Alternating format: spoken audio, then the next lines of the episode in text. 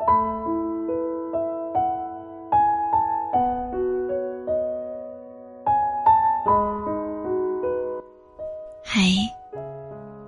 今天你过得还好吗？我是苏苏，每晚在这里用声音与你相遇。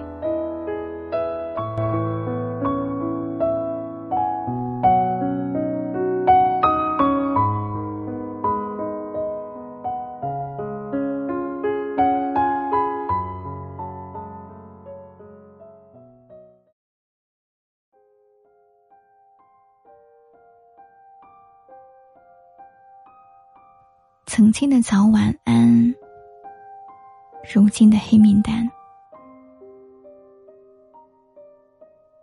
你相信吗？爱情这回事儿，冥冥之中真的有缘分。你会在什么时间遇见谁，和谁在一起，和谁分开，都好像是提前写好了剧本。一切早已安排妥当，在感情的世界里，兜兜转转许多年，才明白，原来爱情和人生是一样，讲究缘分的。前两天，和失恋的朋友坐车去广化寺求姻缘，在路上，他念叨着未来另一半的标准。一边数落着上一任的不是，一边憧憬着下一任的模样。我们都打趣他太迷信了。感情这件事儿是要靠自己争取。许愿就能脱单的故事，也只能随便听听，不要抱太大希望。一旁的司机大哥听进去后，却边笑边摇头，跟我们说：“感情这档子事儿呀。”可是最看重缘分了。随后，给我们讲了一个这样的故事：司机大哥有个表妹，在二十八岁那年和前任分手，家里人知道之后，果断催他回家相亲。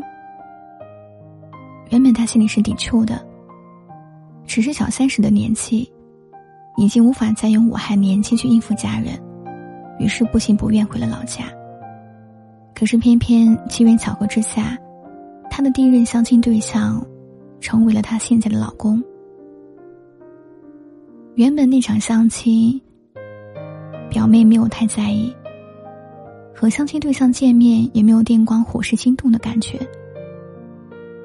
两个人的对话，没有迂回的话术，也没有婉转的情愫。只是按照流程匹配着双方的年纪、经历、收入等各项信息。一场相亲下来，只觉得相处还算舒服。相亲结束后，男生常常约着表妹私下见面。表妹发现男生现实生活中会做饭，心思也细腻，虽然人在老家，但上进心也够强，于是便决定交往。恋爱的阈值，从确定关系那一刻开始直线上升。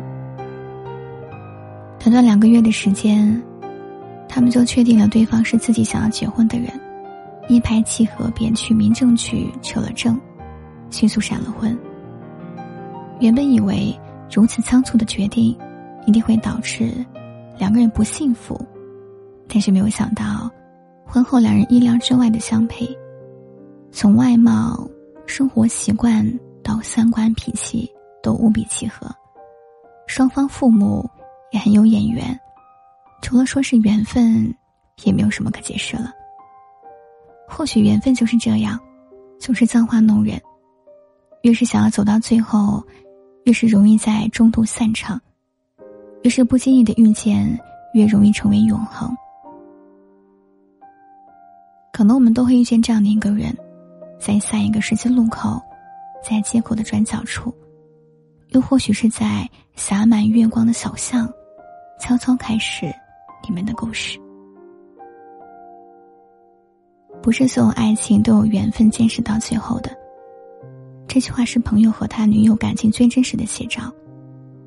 他们两个人在一起五年多，期间分分合合很多次，每次分手，他们都会反省自己和对方的不足，于是，在和好的时候，尽量保持对方喜欢的样子。不得不承认，他们为这段感情努力了很多，改变了很多，也牺牲了很多。两人甚至还曾十分认真的计划过共同的未来，但这一路的磕磕绊绊，最终还是没能躲过曲终人散。即使心底还是很爱，但也必须接纳彼此不合适的现实。只能说是有缘无分，遗憾收场。分开之后，他们也常常觉得不甘和可惜。